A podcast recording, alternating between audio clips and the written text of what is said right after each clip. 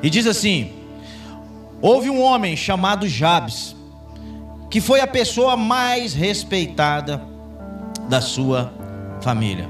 Fala com seu irmão, ele foi respeitado. A coisa mais difícil que tem, fala com ele. A coisa mais difícil é sermos respeitados dentro da nossa casa. E Jabes foi. Mas é, respeitado da sua família. A sua mãe pôs o nome dele de Jabes, porque havia sofrido muito durante o parto. Mas Jabes orou assim a Deus de Israel: Ó oh Deus, abençoe minhas terras. Fica comigo. Livra-me de qualquer coisa que possa causar dor. E Deus atendeu a sua oração. Em outra tradução, Jabes foi o homem mais respeitado da sua família. Sua mãe lhe deu o nome de Jabes, dizendo: Com muitas dores dei à luz. Jabes orou a Deus de Israel: Abençoe, aumente as minhas terras, que as tuas mãos estejam comigo. Guarda-me de todos os males, livra-me de todas as dores. E Deus atendeu o seu pedido. Estenda suas mãos, fala: Deus, atende meu pedido essa noite. Muda a minha história. Mas o que vai mudar a minha história é a minha determinação em crer que o Senhor pode fazer infinitamente mais do que eu tenho te pedido e do que eu tenho pensado. Porque eu sei que existe uma poderosa mão estendida sobre essa igreja, sobre cada um de vocês. E vocês escolhem viver debaixo do sobrenatural de Deus, ou você escolhe viver debaixo das lamentações do mundo. Pode se assentar. Sabe uma coisa que eu acho interessante nesse no livro de Esdras? Se você pegar aqui o capítulo 4, presta atenção, o Esdras, ele começa aqui fazendo o quê? São estes, os, ele estava aqui descrevendo os descendentes da tribo de Judá. E ele está aqui, esses são os descendentes de Judá, Pérez, Esrom, Carmim, U, Sobal. Sobal foi pai de Reaias, Reaias foi pai de Joate, Joate. E ele vem descrevendo os descendentes da tribo de Judá. Ele vem escrevendo para ficar registrado. Só que no registro de Esdras, ele guarda aqui três capítulos, três versículos para descrever a história de um jovem. E quando eu me deparo com essa história, essa história tem muito a ver um pouco com a minha vida. Eu acho que um pouco a ver com a vida de cada um aqui. E a gente às vezes lê a Bíblia, a gente lê algumas coisas, ah, mas começa a imaginar às vezes é, a situação desse menino. Esdras quis, quis deixar isso aqui relatado para gente, para trazer essa manhã para essa igreja algo que vai, pode mudar a sua mente, a sua história, o seu jeito de pensar e o seu jeito de agir a partir de hoje. Mas quando a gente vê esse menino, ele faz quatro orações para Deus quatro pedidos. E a palavra de Deus fala que Deus atendeu o seu pedido. Então, quando a gente começa a olhar, Judá, a tribo de Judá significava a tribo da alegria. Então, eu acho que é por isso que eles escreveram, por isso que eu acho que Esdras resolveu colocar a história desse menino aqui. Judá significava alegria. Em hebraico significa o que, que significava o nome de Jabes? Sofrimento, dor, tristeza, Sofrimento, o nome dele era significava sofrimento. A Bíblia nos relata muito pouco, mas a Bíblia nos relata que a mãe sofreu no parto, teve muitas dores, e na hora que ela nasceu, eu falei assim: ah, esse menino foi um sofrimento para mim. Ô luta, meu Jesus. E a gente começa a olhar, eu não sei se você, claro que você sabe disso, quando você. Os hebreus ele tinham uma característica muito forte de colocar os nomes atrelados ao que eles estavam vivendo. Ao que eles estavam vivendo. Você lembra quando José, qual foi o primeiro filho do nome de José? Manassés. Deus fez ele o quê? Esquecer do meu passado. Então o primeiro filho dele determinou sobre a vida dele algo novo. Então, naquele momento, ele falou: Poxa, Deus me fez esquecer de tantas coisas que eu sofri. Ele me fez esquecer do meu passado, está me dando família, está me dando o primeiro filho. Olha que legal. Então, ele, o nome do primeiro filho dele significava isso. O segundo foi como? Efraim, Deus me fez prosperar na terra do meu sofrimento. Jesus significa o quê? O Messias, o Salvador. Você teria coragem de colocar o nome do seu filho hoje de Judas? Quem colocaria? Ninguém. Eu nunca vi um filho chamado Judas. Por quê? Significa traidor, trapaceiro, né? Quando Jacó Deus troca, troca o nome de Jacó. Jacó vinha de uma linhagem de trapaceiros, não é? Você lembra do tio dele, Labão? Trapaceiro. A mãe dele, trapaceira. Ensinou ele a fazer um monte de coisa errada com o pai, mentir para o pai que ele era o mais velho. Então ele vinha de uma linhagem de trapaceiros. O nome dele significa trapaceiro. E o que, que Jesus fez? Deus, quando encontrou com ele, falou assim: a partir de hoje, seu nome é o quê? Israel. Eu tiro esse nome endemoniado de você. Você é Israel. Você não é mais trapaceiro. Abraão, o que, que significava Abraão? Pai de multidões. E aí, de uma hora para outra, nasce esse menino. Agora imagine você com seus filhos. Imagine o tanto de bullying que esse menino sofreu, gente. Não, presta. Às vezes a gente lê e a gente não consegue compreender. Jabes, imagina esse menino chegando na escola. Gente, olha quem chegou aí, o sofrimento. Olha quem chegou aí, a tristeza. E você acha que isso não acontecia? Óbvio. Óbvio. Porque todo mundo sabia o significado dele. Todo mundo sabia que ele nasceu numa conotação de dificuldade, de rejeição. Porque qual mãe colocaria um nome doido desse num filho? Só uma mãe que rejeitou o menino. Só uma mãe que não teve prazer com aquele parto. Ah, esse menino me trouxe dor demais. Toda vez que a mãe, eu acho que olhava para ele, ela lembrava do sofrimento e da dor que passou. Mas esse menino nasce numa situação. Aí por que que às vezes eu começo a olhar essa história e aí a gente consegue entender por quê. Pastor, mas onde você vê que esse cara foi rejeitado? É só você ver a oração dele. Qual é a oração que ele faz? Deus, me abençoe aumente minhas terras, que a tua mão esteja comigo. Guarda-me de todos os males e de todas as dores. Então a oração dele me mostra que esse menino passava por situações difíceis dentro de casa. Se eu vejo ele pedindo para ser abençoado, é porque com certeza dentro de casa ele passava por situações adversas. Você vê ele pedindo aqui, Deus aumenta minhas terras. De repente ele não teve nada de herança da família para ele. Deus, que a tua mão esteja comigo, ele está dizendo. Deus, aqui em casa eu não tenho privilégio de nada, mas eu continuo crendo na Sua mão. Guarda-me de todos os males, de todas as dores. Sabe o que eu aprendo? Ele pedindo a Deus, dizendo: Guarda-me de toda frustração. E é sobre isso que eu quero ministrar nessa manhã. Os quatro pedidos de Jabes. Eu não sei, às vezes, é, em qual logística que você nasceu. E eu vejo isso acontecendo muito na vida da igreja. Porque a gente sabe que a nossa matriz, que é o lugar que a gente nasceu, vai ser um lugar que vai nos projetar para o futuro. Então por que que hoje Satanás quer atingir? Se você olhar, tudo está conectado nas crianças. Você pode olhar. Tudo demoníaco está conectado aonde? Nas crianças. Esses dias eu vi um estudo, pastor Jefferson, eu tenho que mandar ele para o senhor, muito legal. Das músicas do carnaval fizeram uns estudos. Você lembra da El Chan? Segura o Chan. Aí mostrou aquela geração do El Chan, o que que virou? Da boquinha da garrafa, o que que virou aquela geração? Se eu não me engano, da boquinha da garrafa foi a geração que mais contraiu doenças sexuais. Aquela geração. Então a gente vê uma investida horrível do inferno aonde? Na matriz. E a gente vê a matriz de Jabes sendo o quê? Um menino que já nasce dentro de casa rejeitado. Esse menino tinha tudo para dar o quê, irmãos? Para dar nada na vida.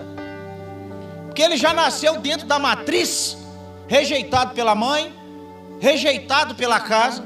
E esse menino faz quatro orações. E é uma coisa que nós precisamos de aprender aqui hoje. Eu não sei qual o ambiente que você nasceu, mas eu sei o ambiente que você foi gerado. Você pode ter nascido num ambiente desgraçado, mas um ambiente de glória está estabelecido sobre a sua vida. E Jabes entende isso.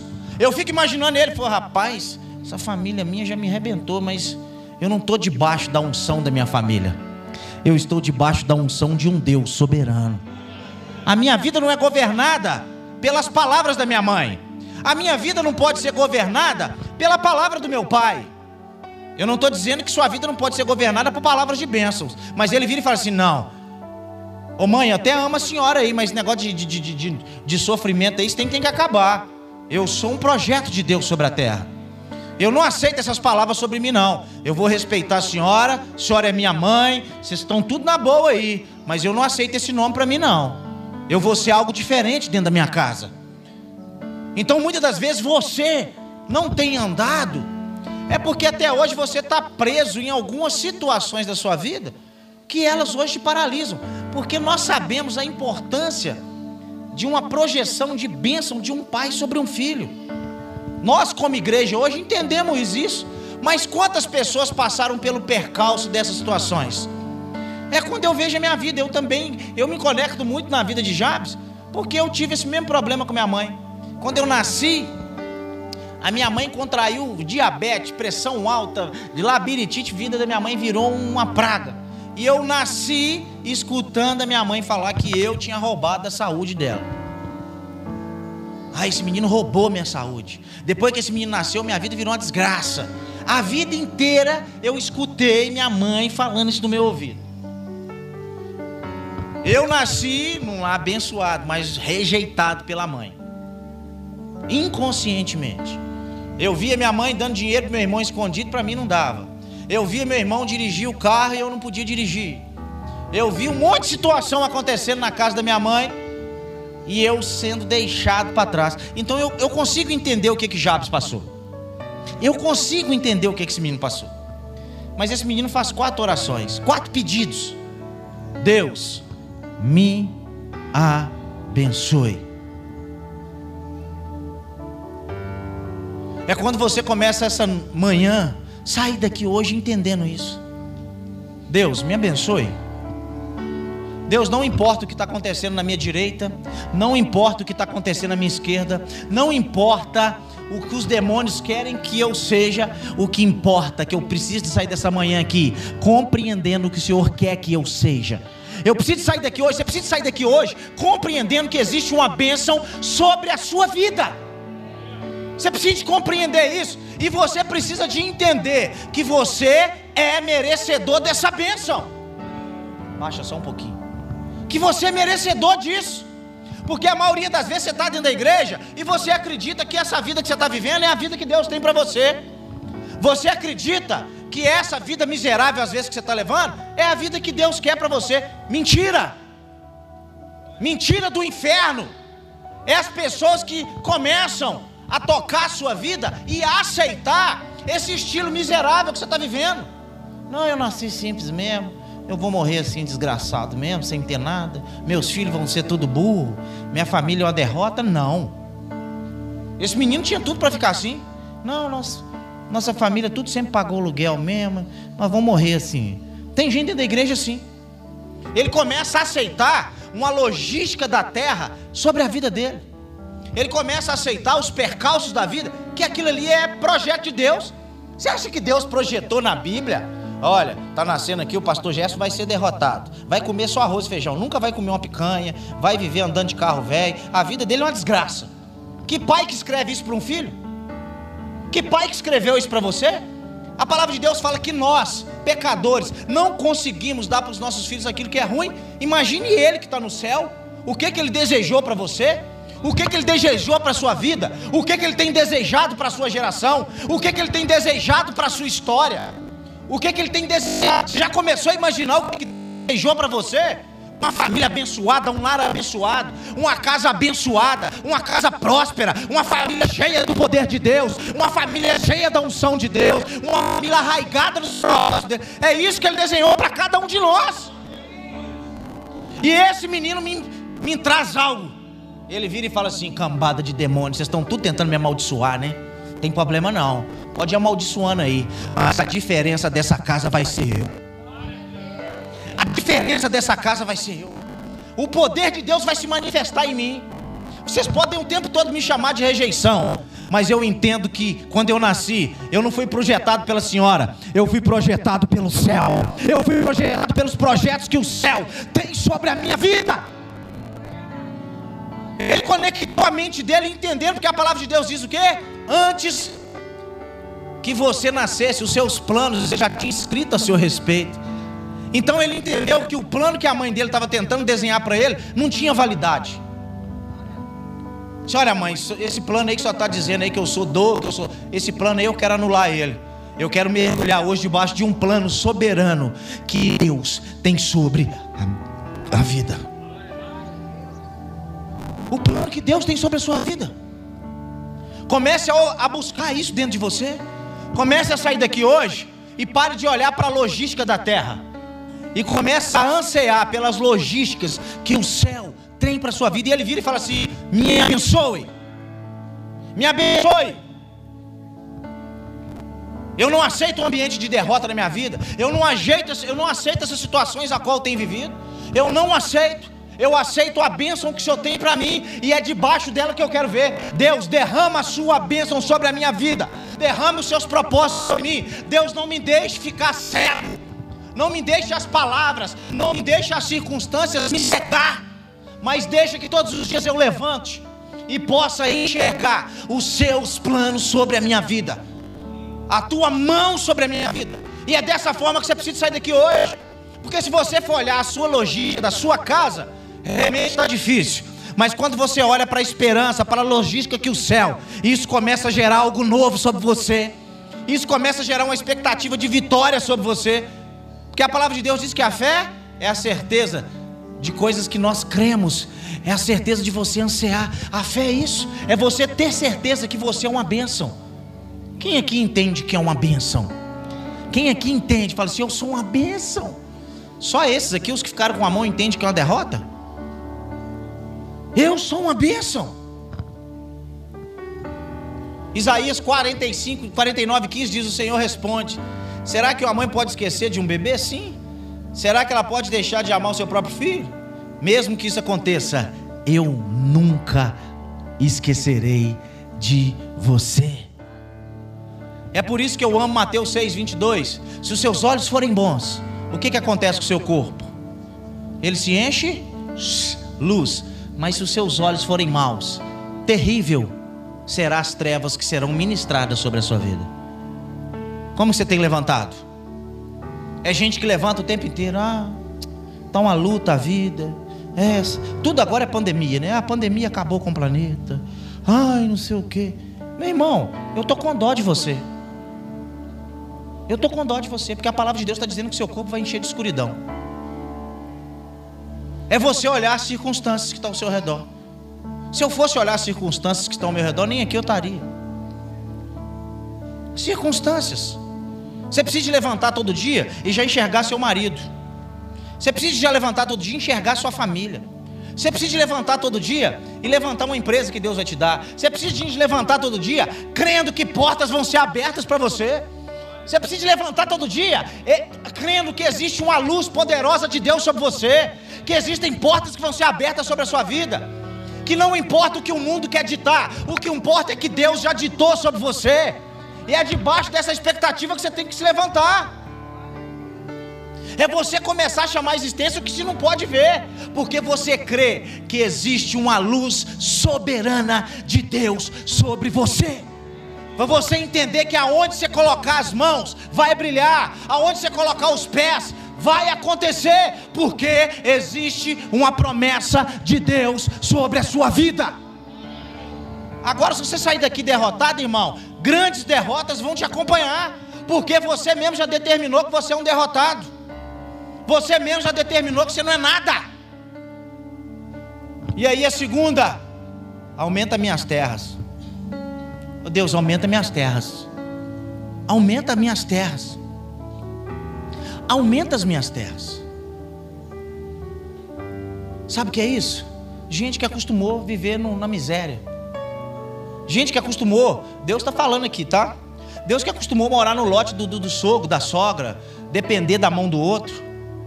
Não, saia daqui hoje e toma uma decisão, meu irmão. Toma uma decisão hoje que existe uma plenitude de Deus sobre sua vida. É gente que acostumou a morar num, num cantinho, a depender da mão do outro. Ele falou assim: Deus, aumenta minhas terras. Aumenta minhas terras. Minha mãe pagou aluguel, meu pai pagou aluguel a vida inteira, mas eu vou ter casa própria. Eu vou ter o meu negócio. Eu vou ter meu carro próprio, vou ter minhas coisas, eu vou viver, eu vou evoluir. Mas tem gente que ele é assim, é, Jesus é humilde, né? Jesus humilde. Nada a ver humildade com simplicidade e não querer conquistar as coisas. Sabe o que é isso? Pessoas que se limitam ao ambiente que nasceu. Ele nasceu num ambiente de derrota, então ele acredita que ele vai ser um derrotado a vida inteira. Na família dele ninguém formou na faculdade, então ele também acha que ele tem que ser burro. Não. Você pode mudar a história da sua geração. Através de você, um novo tempo pode ser escrito na sua família. Através de você, as derrotas que a sua família viveu no passado, a partir de você, você fala assim: aqui parou, negão, porque aqui existe uma luz de Deus, aqui existe um propósito de Deus, aqui existe um movimentar de Deus, e a partir de mim, coisas novas vão acontecer. Sabe o que, eu oro para os meus filhos todo dia? Vocês têm que ser melhor do que eu. Vocês têm que chegar mais longe do que eu cheguei. Vocês têm que alcançar lugares que eu não cheguei. Ah, eu formei a faculdade, beleza, mas vocês têm que ser doutores, vocês têm que ser juízes, você tem que ser. O que, que você tem profetizado dentro da sua casa para os seus filhos? Mas muitas das vezes sabia que a gente, como pai, limita os filhos. Ah, será que vai? Não vai. Começa a estender as mãos e profetizar que vai. E ele vira, aumenta minhas terras aumente as minhas terras. Eu lembro quando eu passei por isso, foi a maior tristeza da minha vida. Quando eu fui pai aos 16 anos.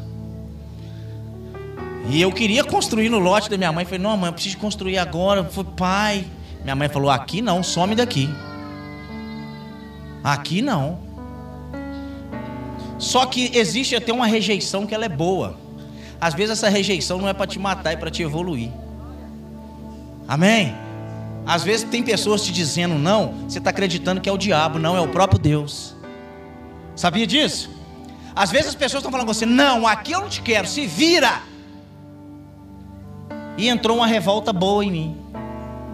Entrou uma revolta boa, não uma revolta de tristeza. Claro que a gente fica chateado, né? Que a primeira pessoa que você procura é a família para ser amparado. E mais uma vez a rejeição, sai daqui. Aqui não. Se vira. Se vira. E eu fui para cima, irmãos. E eu lembro que aos 21 anos de idade, 20 anos de idade, eu estava entrando na Caixa Econômica Federal e comprando o meu primeiro apartamento. Sabe por quê? Porque eu queria escrever algo diferente, eu precisava de vencer. Eu acreditava que essa palavra, acreditava que Deus ia mudar a minha história. E foi quando eu fui para Lagoinha aos 18 anos de idade, e a palavra que eu peguei sobre a minha vida, sabe qual foi? Eleva os meus olhos para os montes. De onde virá o meu socorro? De Deus. O meu socorro não está na mão de pessoas, o meu socorro está na mão de Deus. O meu socorro, a minha esperança, a minha expectativa não estão em seres humanos. Eu não estou dizendo que seres humanos não podem me ajudar. Mas eu estou dizendo para você que eu levanto todo dia com a expectativa com o céu pode me dar e não com o que as pessoas podem me dar. A minha expectativa não podia. Deus estava me ensinando o seguinte: sua expectativa não tem que estar tá na sua mãe, não tem que estar tá no terreno da sua mãe. A sua expectativa tem que estar tá em mim. Eu vou te projetar para os lugares que eu quero te colocar. Eu vou abrir as portas necessárias. Você precisa confiar em mim. Porque eu vou fazer as coisas acontecer. Eu vou fazer com que as portas se abram. Eu vou fazer com que você coloque os pés em terras e eu vou te dar por herança. E ele vira e fala assim: Deus abençoe minhas terras, abra as portas. Eu era limpador de frango, irmãos. Quando eu olho para a minha vida, vocês não têm noção, 11 anos de idade, eu trabalhava no Bandeirantes, ali na Pampulha, na orla da Pampulha, cortando grama. Depois melhorou um pouquinho, eu fui ser limpador de frango. Tinha dia que eu ficava nervoso lá assim, eu pegava os frangos matava isso tudo assim, enforcava. Eu ficava nervoso que eu volto. Teve um dia a mulher falou: Não, meus frangos tá tudo com hematoma. Eu falei: Não, porque o menino ficou meio doido, ele saiu batendo nos frangos. E eu voltava para casa todo sujo de sangue. Voltava para cá todo dia de sangue, fedendo, porque é um trem que fede. Mas eu falava assim: Ó oh, Deus, melhora a minha vida, muda a minha história. Eu cheguei a não ter dinheiro para comprar leite para meus meninos. Vocês não sabem o que eu passei. Eu sei a luta de cada um, eu estou falando na minha. De ver meu menino com chinelinho furado, furado, atrás assim, desgastado, e e não poder comprar. E de ver as pessoas falando: ah, a vida do Adelson é uma miséria. Esse menino não quer nada. Mas dentro de mim existia algo que pulsava. Essas palavras não podem determinar o meu futuro. Essas derrotas não podem.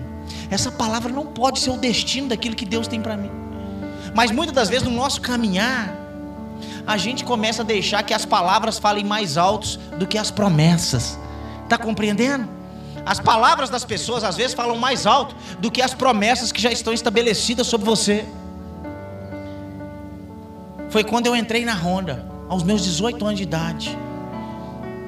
E aí eu aprendi uma coisa importantíssima, que é uma coisa que a igreja não toma vergonha, né? Entra e sai e você continua infiel. A igreja não toma vergonha com isso. Você anda, anda dentro da igreja e continua infiel. Não é dizimista, não é nada. E quer sacar dinheiro do céu. Você não vai arrumar nada. Só existe um propósito que Deus para te prosperar na terra. Só existe um. E ele não está na mão de pastor, não está na mão da igreja, está na sua mão. A chave da sua prosperidade está nas suas mãos, na sua ação. Se você age, o céu reage em seu favor. Só existe uma forma de janelas serem abertas: com a sua atitude de fé e de fidelidade. E eu fui discipulado por uma pastora brava, de libertação na Lagoinha. A pastora mais antiga, que é a pastora Laels. E ela pegava no meu pé: está sendo fiel? Só existe assim. E eu lembro que ela me fez uma lavagem cerebral tão forte que às vezes eu vendia, não, fez uma lavagem, que eu vendia um consórcio, eu ficava com tanto medo que eu saía de onde eu estava, pegava um ônibus, ia lá na Lagoinha, que tinha um cofre na porta da igreja e depositava meu dízimo. Aí o que eu gastava de passagem era mais caro do que às vezes. Vendia um consórcio, 100, 100 reais de comissão, 10 de dízimo. Eu ia lá e gastava 8 de passagem, corria lá, depositava e voltava. Não Era só ir no banco e depositava. Eu ia lá, eu tinha que eu queria lá na igreja. Todo dia de tarde eu ia lá na igreja. A igreja às vezes eu ia lá e depositava. E ela falou: só existe uma chave de Deus te tirar da situação que você está. Para resumir um pouquinho, aos 24 anos eu me tornei supervisor geral da rua. Deus mudou a minha história. Deus mudou a minha história. O jovem que não tinha nada, não tinha prospecção de vida nenhuma. Uma vida derrotada, julgado pela família, julgado pelas pessoas. Agora Deus muda a história dessa pessoa, sabe por quê? Não é porque eu sou bom demais, não, é porque eu sou um filho como você, que não creu nas palavras das pessoas, mas que creu nas promessas que Deus tinha sobre a minha vida. E é debaixo dessa unção que você tem que sair daqui hoje crendo nas promessas que Deus tem para a sua vida, crendo que Ele tem promessas para você, que não importa o que as pessoas tentam minar você, porque as coisas mais difíceis é uma coisa que eu sempre prego. 1 Coríntios 15, 33. Para de andar com quem não te evolui. Para de andar com quem não te evolui. Eu preguei isso aqui aqueles dias. Você foi um dos versículos que eu mais falei. Porque eu entendo a força que há nessa palavra. Para de andar com urubu. Para de andar com quem não quer nada. Ande com quem quer te evoluir. Ande com quem te ajude a crer. Ande com quem te ajude a ser projetado pelo céu. Para de andar com pessoas que estão tá o tempo inteiro. Ai, que é uma luta. Ai, misericórdia. Não, irmão, amém. Eu continuo sendo seu amigo, mas você está meio endemoniado. Não dá para andar com você. Eu estou debaixo da ação do céu. Você quer ficar debaixo da ação do inferno? Tem gente na igreja sim, irmãos. Que ele está na igreja, mas ele só crê nas derrotas. Então ele está debaixo da ação do inferno, não tem outra. Porque quem está debaixo da palavra de Deus, ele está o tempo inteiro sonhando, ele está o tempo inteiro crendo, ele está dando passo, ele está dando pernada no diabo, vem a situação difícil, ele levanta de novo e fala assim: Eu creio é no Senhor e eu preciso continuar caminhando. Amanhã morre alguém e fala: Não tem problema não, mil cairá ao meu lado, mas eu continuo firme no Senhor, porque o Senhor tem me guardado, o Senhor tem guardado a minha casa, o Senhor tem guardado a minha vida, o Senhor tem guardado a minha família, o Senhor tem guardado os projetos que o Senhor tem para mim. Sabe quem que é esse tipo de cristão? É o que tem a palavra dentro dele. E o que me movimentava era a palavra. E o que me movimentava era a palavra. E para as pessoas era inevitável olhar para mim e falar assim: não tinha jeito, é Deus mesmo que fez isso aí. Não tinha outra opção. Não tinha. Não tinha outra opção a não ser Deus na minha vida. Aí o filho que era mais rejeitado é o que mais abençoava a mãe. O filho que mais abençoou minha casa fui eu. O filho que mais deu as coisas para minha mãe fui eu. O filho que mudou, mobiliou a casa da minha mãe toda, eu. Que deixava o carro, ela não deixava eu dirigir o carro, mas agora eu já tinha três, quatro carros, deixava um para ela lá, para ela usar para fazer o que quiser. Sabe o que é isso? Às vezes a frustração faz você ficar ainda triste, com vingança. Não, agora vocês vão ver, eu vou vingar. Não, não tem que vingar, não. Mostra agora que você é diferente. Deus vai te prosperar? Seja diferente. Aqueles que não estenderam as mãos, estende para eles. Dê a mão para eles. Cuide deles. Sirva eles. Mostre o verdadeiro evangelho que há dentro da sua vida. As pessoas que me criticavam no bairro, agora eu chamava e colocava elas para trabalhar lá comigo ainda. Apesar que uns não deu muito certo, ainda roubou lá ainda, mas tudo bem. Mas eu dei oportunidade. Terceira, olha o terceiro pedido dele, que é o que a gente não pode esquecer nunca. É o que eu vejo a igreja esquecendo às vezes. Nós, eu também já passei por isso. Que a tua mão esteja comigo. Que a tua mão. Olha o que ele está dizendo, o que ele pediu a Deus. Olha que coisa linda. Me abençoe, me dê posses, me abençoe, me dê graça. Aumente as minhas terras. O que é isso? Me prospera. Mas ele falou assim: Eu preciso disso tudo. Mas sem a sua mão não tem jeito. A sua mão tem que estar comigo. A sua mão tem que estar me guiando. Você lembra? O que, que Deus virou para Moisés? Êxodo 33, 3. Vão para a terra que eu prometi para vocês. Mas eu não irei com vocês, pois vocês são um povo rebelde. E eu iria destruir vocês no meio do caminho. Olha a resposta de Moisés. Beleza. Beleza, você está certinho. Então Moisés disse: Sem a, se a sua presença não for comigo, me manda sair daqui, não, que eu não saio. Eu não saio. Só existe uma forma de eu chegar no lugar da promessa: é debaixo da sua cobertura. Sem a tua cobertura, eu não vou em lugar nenhum. Sabe o que é isso? É gente que dá uma prosperadinha e esquece de quem está prosperando. É gente que dá uma melhorada, vape da igreja. Eu não sei se isso aqui acontece, mas lá no meu culto acontece direto. O cara dá uma melhoradinha e já anda até diferente. É, a paz, irmãos. Aleluia. Bem, compra um carrinho novo e já, ele já acha que ele já acha que é a cocada. Rapaz, é, pastor Jefferson, eu tô vivendo um outro nível aí, tô, tô achando mudar até de igreja. Ah, é, cachorrão, você chegou fedendo aqui, agora tá, tá andando. É. Sabe o que, que é isso? Se Deus Todo mundo aqui é de tá nessa igreja, sim ou não? Se Deus quisesse você lá na Universal, ele tinha te levado para lá quando você fosse sua conversão. O povo não entende isso, pastor. Eu não estou falando que você não pode mudar de igreja, não, tá, irmão? Você mudou de bairro, mudou de cidade, pô, você não. Beleza?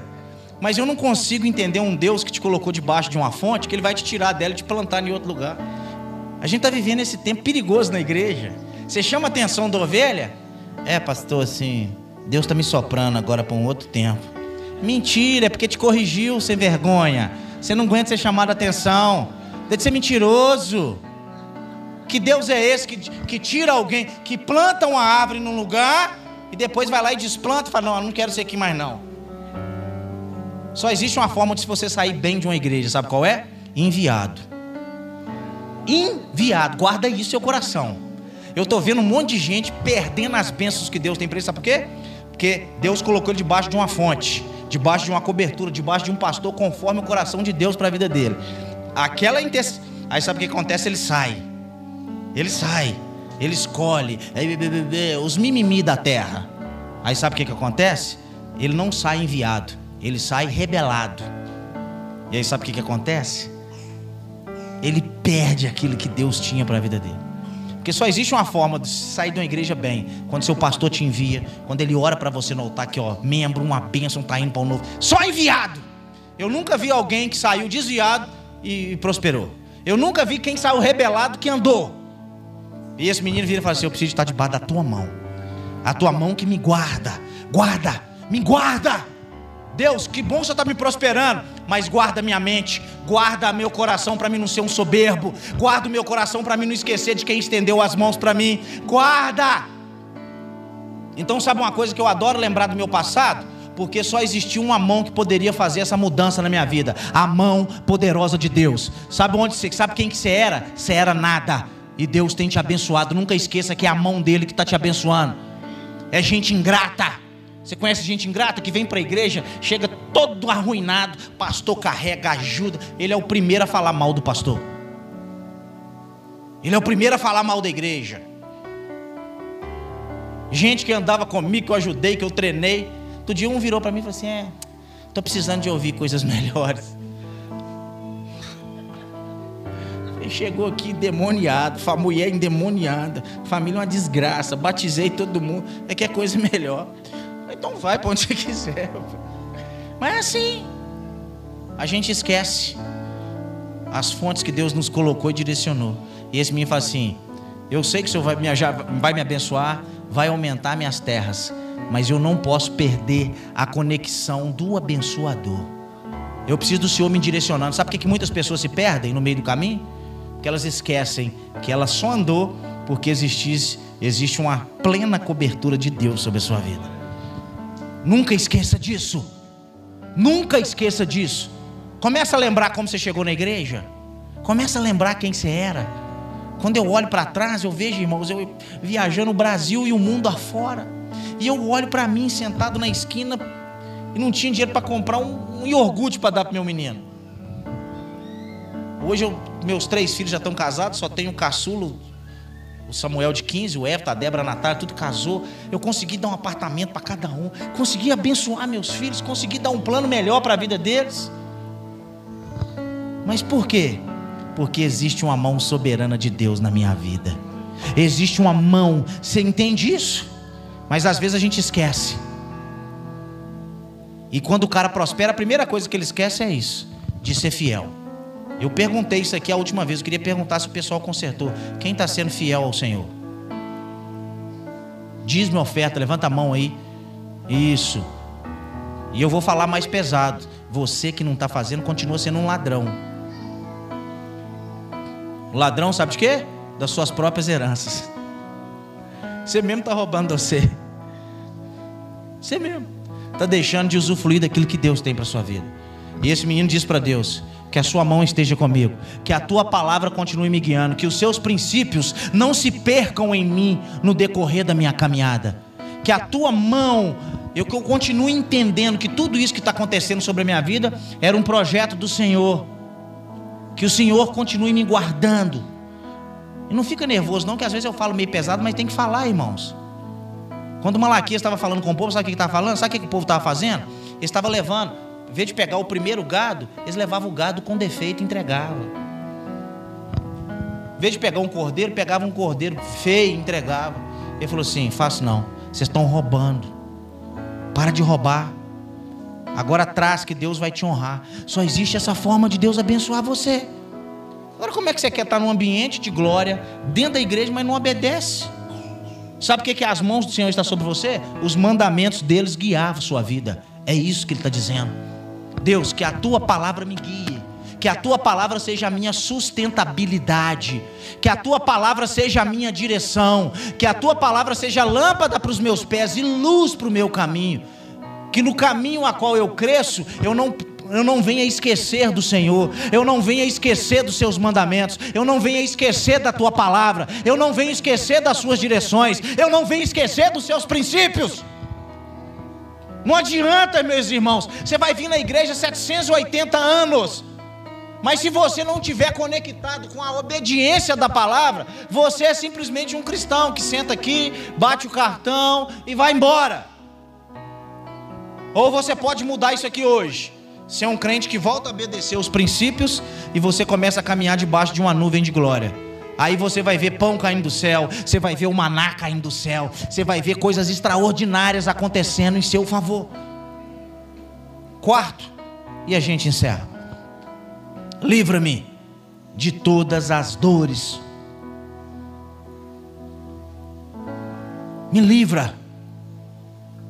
Livra-me de todas as dores. Sabe uma das coisas que nós temos que tomar cuidado com a nossa caminhada cristã? É pessoas que o tempo inteiro estão tá andando com ressentimento com a vida. Esse menino tinha todos os motivos, sabe para quê? A Bíblia fala que Jabes foi o único príncipe da família. Único. O único príncipe da família. Então, se esse menino está em um nível superior aos seus irmãos, Você lembra quando José foi promovido a governador do Egito? Ele teve a chance de fazer o quê? Matar os irmãos. Deus colocou os irmãos na mão dele e falou assim: agora você quiser matar, mata. Ele falou: não, eu preciso de entender que havia um propósito nisso tudo. Deus me enviou antes de vocês para hoje alimentar vocês. Vem cá, vou dar serviço para cada um aí, vamos viver, vamos trabalhar. Presta atenção. Sabe por que eu vejo pessoas que não andam? Sabe por que essa foi a última oração de Jabes? Sabe por quê? Porque essa atitude aqui é a atitude que continuaria dando destino para ele.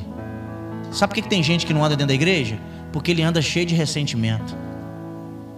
Imagina se eu ficar com ressentimento da minha mãe que me rejeitou. É, eu fui rejeitado, mas não perdão. Mas você vai ficar aí onde você está.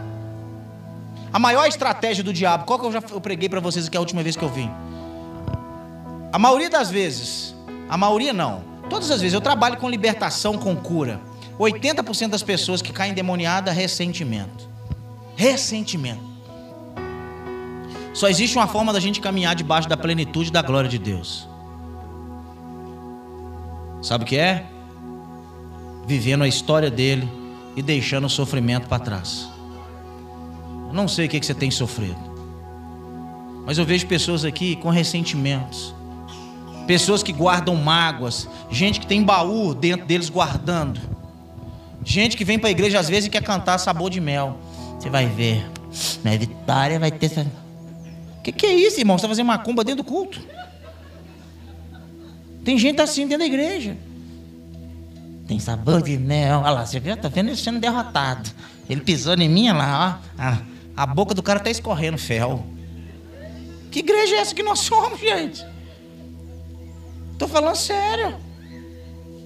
Uma irmã no culto uma vez lá comigo e cantando, cantando a música. Glória.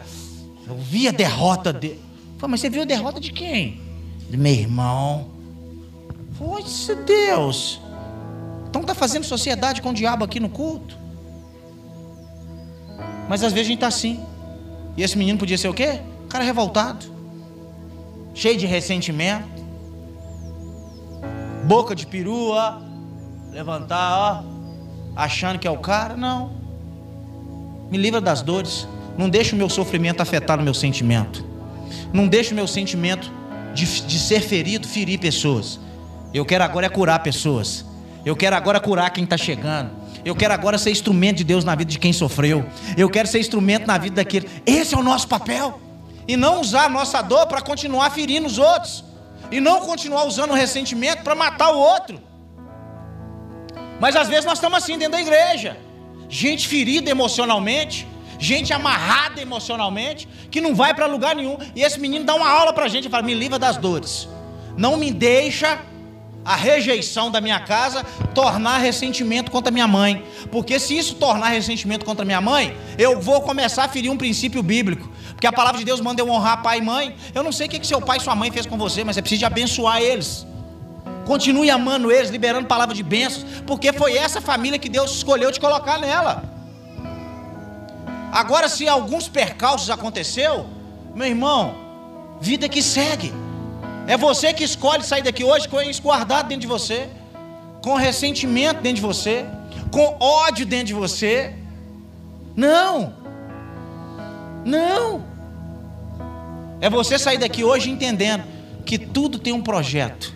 Então eu entendo hoje. Porque que às vezes nada veio nas minhas mãos. Sabe por quê? Meu irmão é policial hoje, minha família toda é polícia. Ele até já está aposentado, aposentou 44 anos, porque ele começou a trabalhar com 14, entrou na polícia com 18, aposentou 44. Minha família toda polícia, todo mundo. Meu pai, meus tios, meus, todo mundo polícia. Eu sou o único que não dei muito certo. Mas o que prosperou fui eu. Hoje meu irmão me pede conselho. Como é que você faz isso? Como é que você fez isso? A minha família. E eu poderia muito bem, não, você teve privilégio de tudo aí, demônio, quer conversa você não. O mais privilegiado. Às vezes a gente acha que o privilégio dentro da nossa casa vai fazer os nossos filhos crescer. Às vezes a torneira está fechada para eles, fazem eles crescerem e prosperar. Não é, pastor? Nós estamos vivendo um tempo de querer dar tudo. Para com esse negócio. Tira um pouco. Tira um pouco. Porque às vezes o tirar faz você crescer. Você pode olhar as pessoas que evoluíram na vida, foram as pessoas que tiveram pouco, que tiveram a moenda apertadinha. Então, às vezes, aí eu consigo entender que minha mãe virar para mim e falar assim: Aqui você não constrói. Ela me deu força para mim correr atrás e buscar. Foi maldição para mim? Não, foi bênção para mim. Com 24 anos de idade, depois com 28, meu irmão veio morar num apartamento meu alugado. Ele não tinha, eu já tinha, para alugar para ele. Tá conseguindo entender? Então, às vezes, a gente precisa entender o moldar de Deus. É por isso que a palavra de Deus fala que tudo tem um propósito debaixo da terra. Às vezes Deus está querendo te evoluir, você está entendendo que é o diabo que está te matando, não, Deus está te evoluindo. Quando aquela praga veio sobre a vida de Jó, parecia que era o diabo, claro, permissível de Deus. Mas aquele cara estava sendo indo para onde? Para um próximo nível. Êxodo 11, 1:11 diz o quê? Quanto mais os egípcios eram afligidos, mais eles cresciam. Quanto mais eles eram afligidos, mais eles cresciam, mais eles queriam ter menino, mais eles queriam crescer, porque eles sabiam que do ventre dos hebreus sairia um libertador. Aí eu vou te trazer agora para o mundo real para você entender isso. Quem já veio para a igreja? Ai, pastor, não aguento sofrer mais. Quem já fez isso? Eu já fiz. Quem mais já fez? Orou. Ai, Deus, que sofrimento. Que bom. Então, quer uma notícia boa? Peça a Deus para você sofrer mais.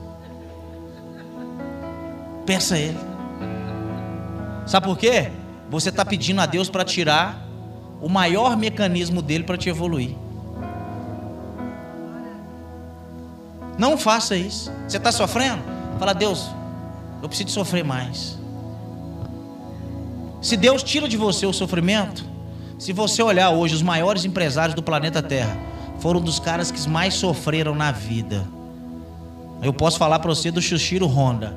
Ele abriu a primeira empresa de moto, deu errado. Abriu a segunda, deu errado. A terceira, ele financiou sua casa e montou uma fábrica. Veio a Segunda Guerra Mundial e caiu uma bomba na fábrica dele. Acabou. Sobrou só ferro, destroços. Com os destroços, ele conseguiu ainda um dinheirinho emprestado lá com um amigo e conseguiu fazer 20 bicicletas motorizadas. Quando ele colocou essas bicicletas para vender, ele teve no primeiro dia 6 mil pedidos de 6 mil bicicletas. E hoje, se você vê o que é a Honda no planeta Terra, quantas milhões de famílias esse cara sustenta, o sofrimento é o maior mecanismo de Deus para te evoluir. Mas às vezes a gente acha que tudo é o diabo. O diabo não comanda nada. Até o sofrimento é Deus que está comandando. Tudo é Deus que está comandando. Tudo é Ele que está fazendo. Ele está querendo forjar alguma coisa dentro de você. Então eu entendo o sofrimento que eu passei. Eu entendo as adversidades que eu passei. Eu entendo as portas que a minha própria igreja fechou para mim. Eu entendo tudo isso. Hoje eu entendo. É por isso que Eclesiastes diz: tudo no, seu mundo tem um tempo. Há tempo de morrer, de nascer, de sofrer, de chorar. Tem coisas que Deus nunca vai explicar a gente, mas algumas nós vamos entender lá na frente. Nós vamos entender lá na frente. Porque Ele fechou aquela porta. Quantas portas Deus fechou para você e hoje você tem a convicção que foi Ele que fechou? Porque se Ele tivesse aberto, você tinha quebrado a cara. Nossa, tinha uma menina lá no meu bairro que era doida para namorar com ela, irmão. Pensa na menina que eu ficava igual arrastando atrás dela. Hoje eu vejo ela e falo assim: Deus, que livramento. Senhor, muito obrigado. Você foi livrado por Deus. Essa porta que Ele fechou, esse relacionamento que não deu certo, foi Ele que fechou. Sabe por quê? Porque o príncipe que Ele tem para você está te aguardando. Tá chegando, hein, Fabrício? Meu Deus do céu, lá na conferência. Vai ser na conferência. Fique de pé, eu quero orar por você.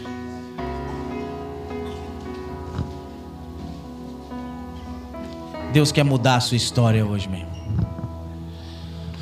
Deus quer mudar a sua história hoje. Eu quero fazer uma oração. Uma oração. Pastor, eu sou o Jabes dessa manhã. Minha vida, eu preciso de conectar e entender que existe uma mão poderosa de Deus sobre a minha vida. Existem áreas da minha vida que precisam andar hoje. E eu preciso sair daqui crendo que existe um plano de Deus sobre a minha vida. Queria que você viesse à frente, eu quero orar por você.